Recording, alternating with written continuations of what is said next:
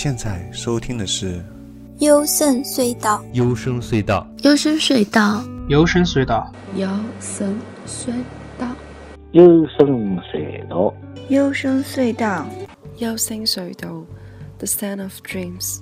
幽深隧道，幽深隧道，The Sound of Dreams。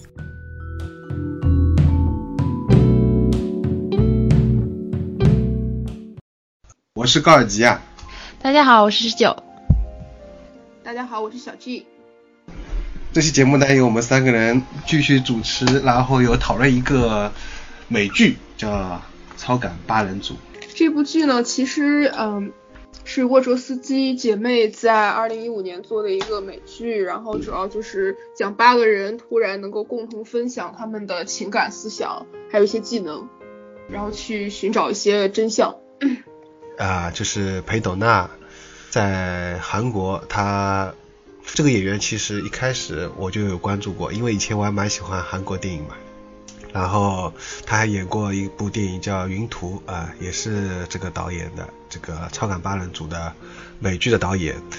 然后他在里面扮演一个嗯替弟弟去顶罪的一个角色，然后感觉是虽然是一个公司的相当于一个高管。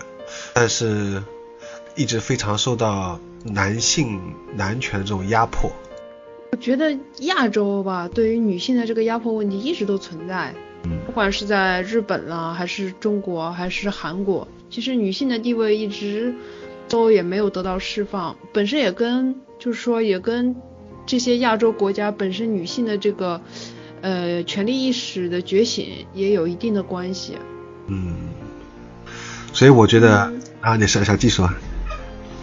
嗯，我觉得那个室友说的也很对。然后，但是还有一点就是，我觉得跟中国的这些呃长时间的这些文化积淀有一定的关系。一些比如说文化方面意识的洗脑。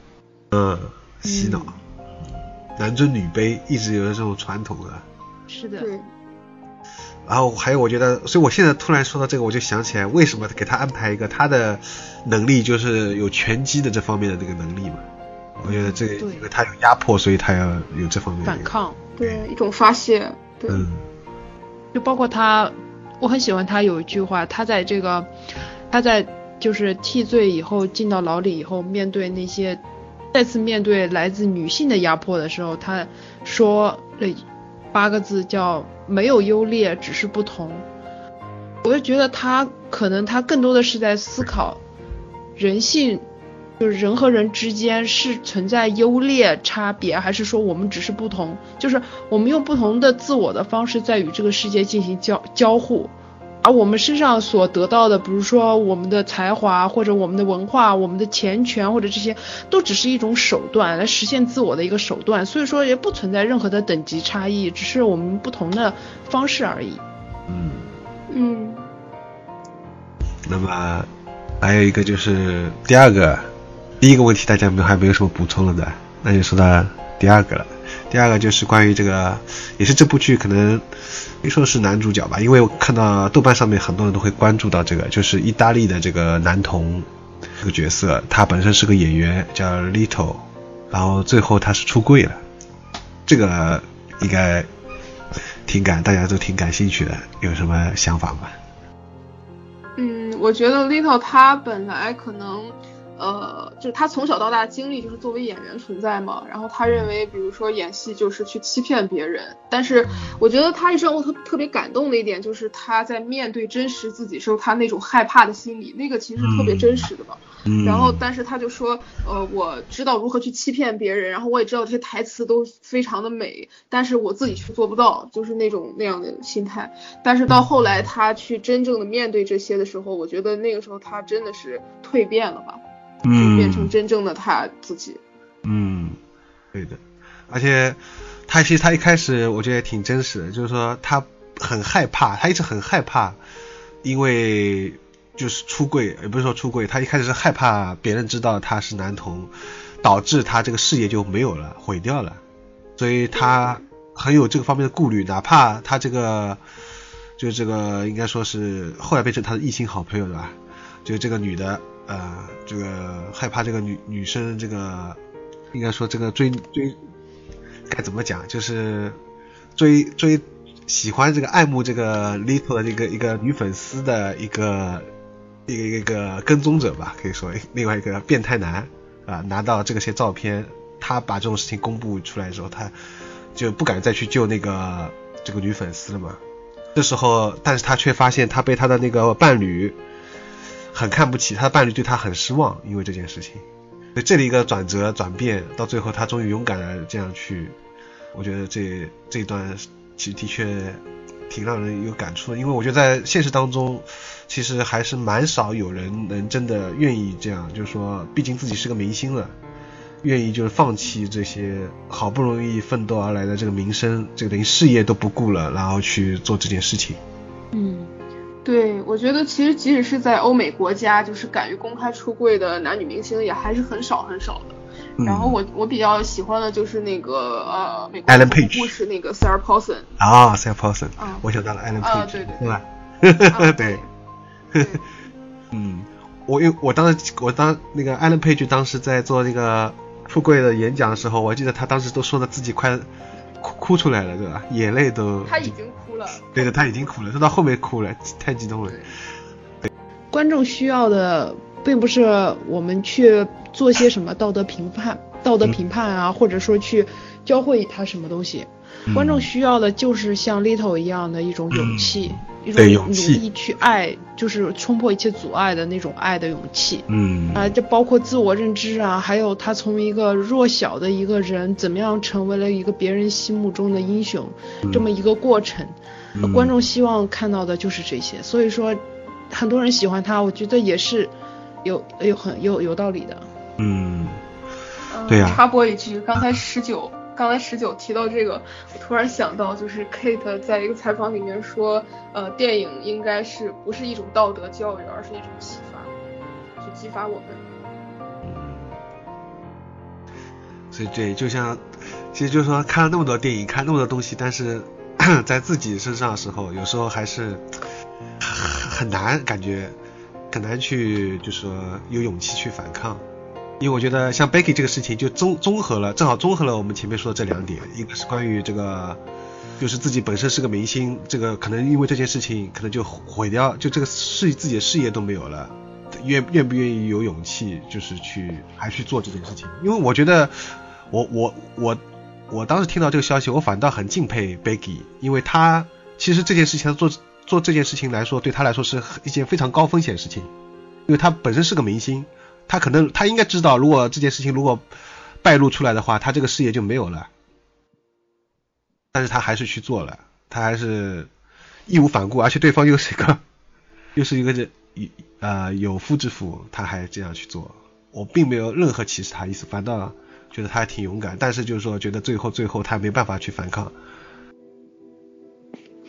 嗯。确确实，亚洲地区的话，一直都是有这方面的一些问题吧。就是女性如果是遇到一些这样的呃情况的话，职业是会受到非常大的冲击的。但是男性可能就没有什么问题，就是是的，过了这个风头就可以继续了。对呀。然后说到接下来这两个问题啊，大家也没什么好说，那就说到第三个了。其实也是我一开始就是对这部美剧 感觉眼前一亮的，因为第一集就是涉及到这个，就是关于冰岛。首先，因为我对自己也是对冰岛音乐也蛮有兴趣，然后又正好他设置了一个背景，就是这个一开始的一个 DJ，啊，做电子放里面放那个电子音乐的，然后我就觉得这个职业也很酷，然后又是正好是他的国家又是冰岛，然后包括他的发型，他的颜色又染染的发色又是红色，让我想到了罗拉快跑，所以综合以上，但是他这个偏偏又是一个。因为我豆瓣上面有一个能力值嘛，它其实应该是最弱的，相当于它是一个治治疗玩治疗职业的，它没有什么其他的真正的就是实用的一些技能。针对这个小技，但，嗯，你说吧。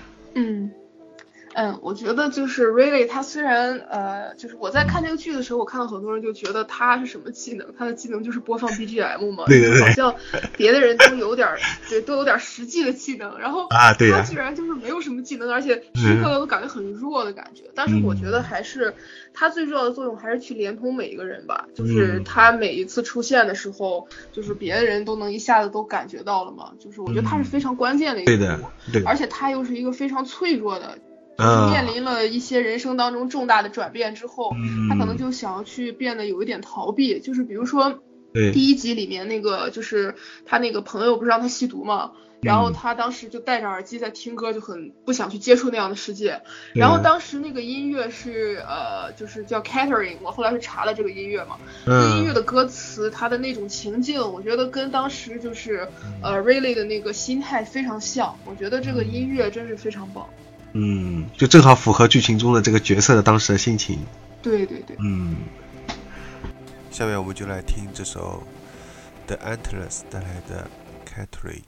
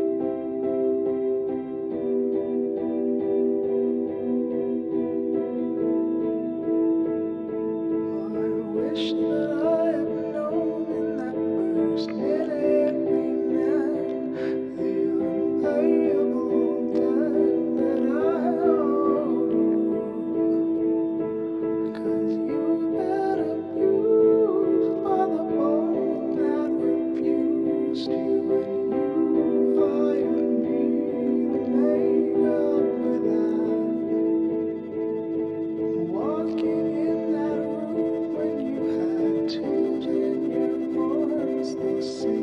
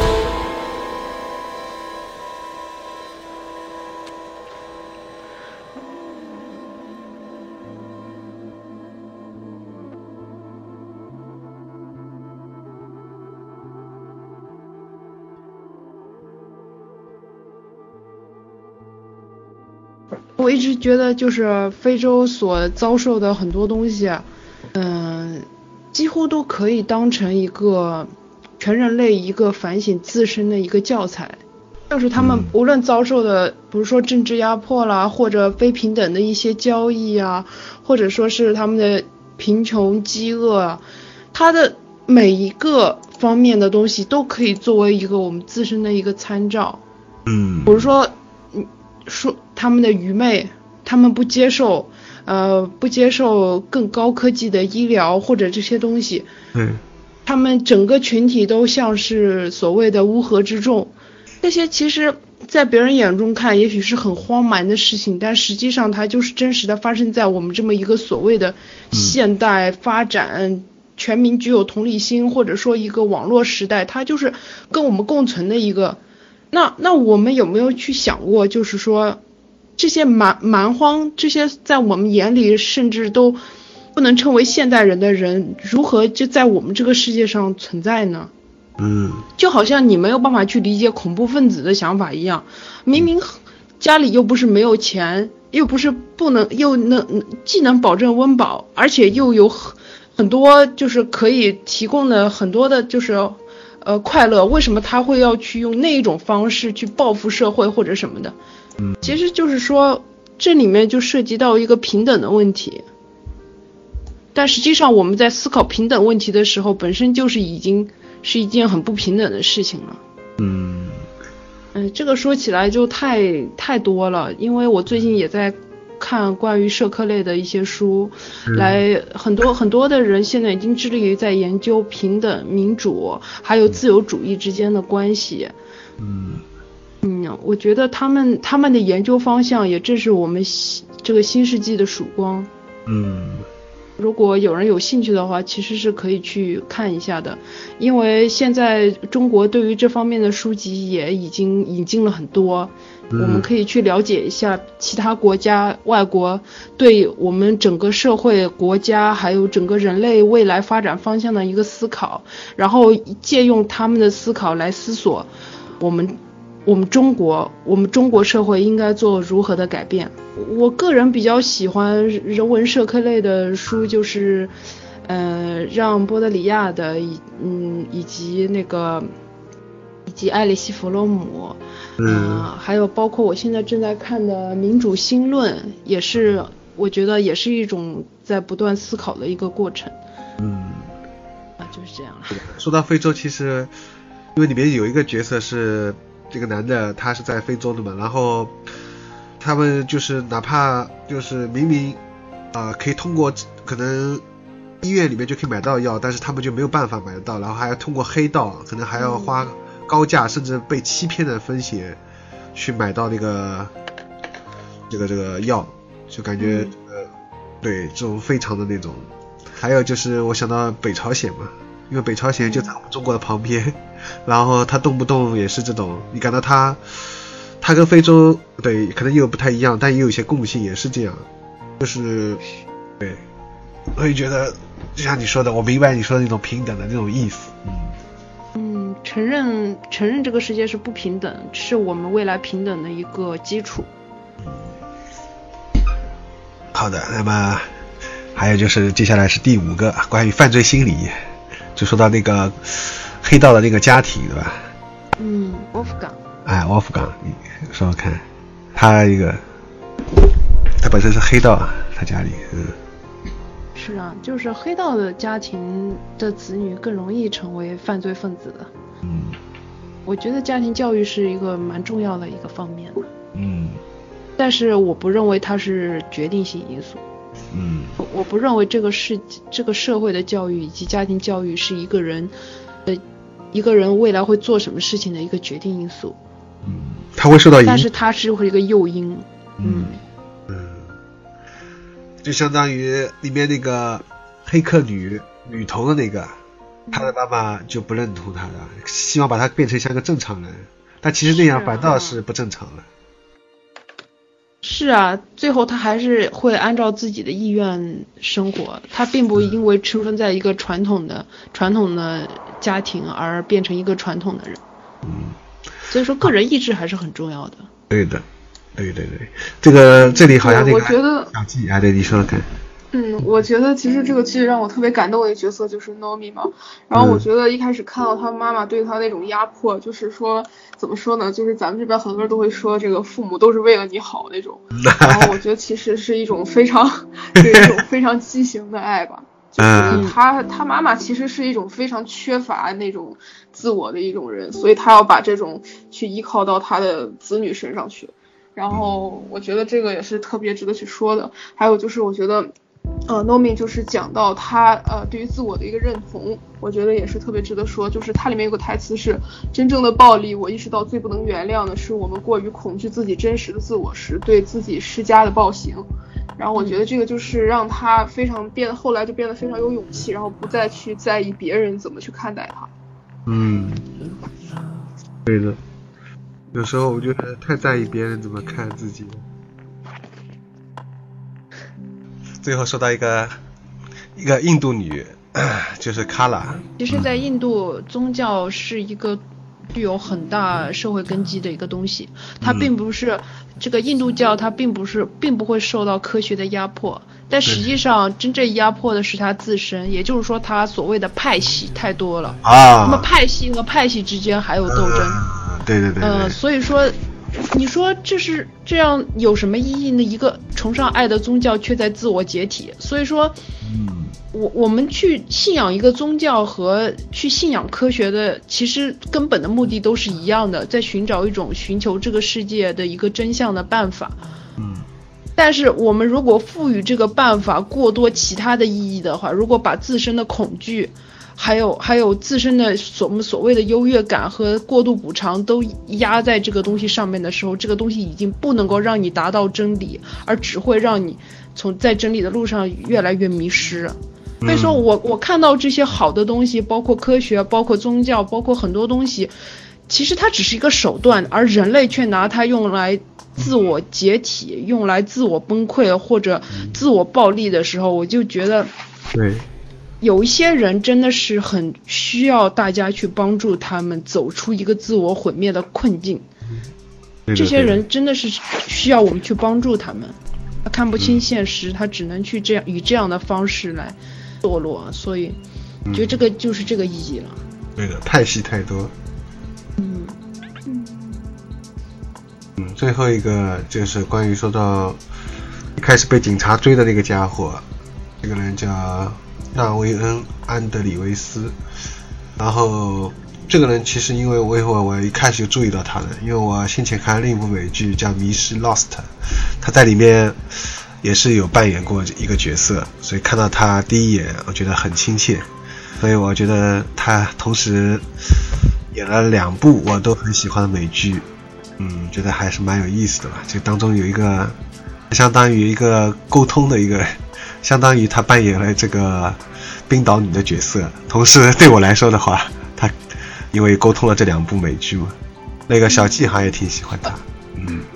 嗯，对，我想提一下那个呃剧中那个乔纳斯，然后就是他有一个台词，说是看着一群鸟或者一群鱼经过，在瞥眼我们来的地方，问问白杨树怎么远隔几百公里感受创伤，蘑菇怎么能理解一片森林的需要，你就能理解我们究竟是什么了。我们族群从万物起源时就存在了，很有可能我们就是起源。我就是想确保我们最后都能达到那种境地。然后当时看到他说这个台词，我就想到超体了，然后我就觉得就是。呃，去理解就是万物的那种运作，还有那种循环一些规律，就让我想到禅的这种思维了。然后我觉得非常有意义。包括之前刚才说到那个呃印度教的事情嘛，我想到比如说像克里希那穆提这样的，他本来也是信印度教的，但是后来他走了出来，就是说不要局限在这种框架里面去，然后最后变得去理解，最终理解所有的事物，就是不同领域的。嗯。不要现在这个框架里面，对的。对。嗯，说到印度教，他们这个派系，相当于就其实他虽然讲的是印度教的派系，其实也等于说的是整个地球上不同的宗教的信仰导致出现的分歧。因为比如说像那个中东那边有很多战争，就是因为不同的宗教信仰导致。嗯。嗯。但也有一些是假借宗教之名。啊，对。嗯，小季老师，我觉得不仅是就是宗教内部的一些斗争，还有就是比如说科学跟宗教之间的这种。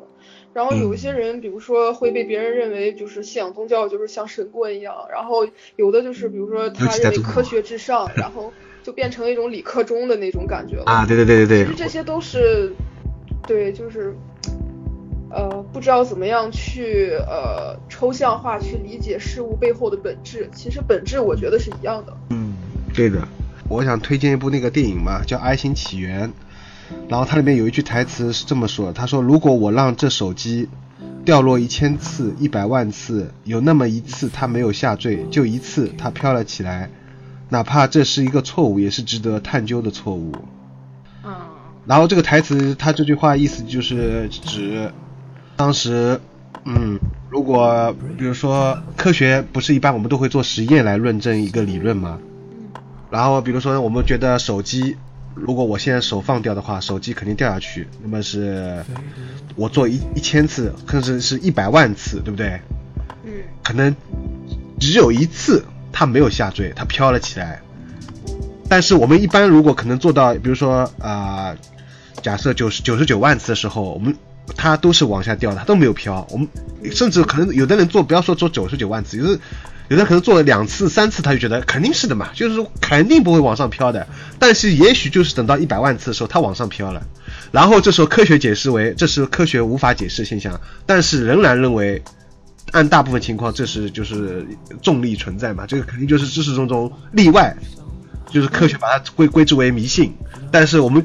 就是一种很荒很荒谬荒荒谬的现象，但是这是个科学认为这是个错误，但是其实也是值得探究的错误，就是相指这一点，对，所以就小心。这种科学最后肯定会辟谣的，如果真的有这种事儿的话，对呀，肯定会说哎呀这不可能的什么的。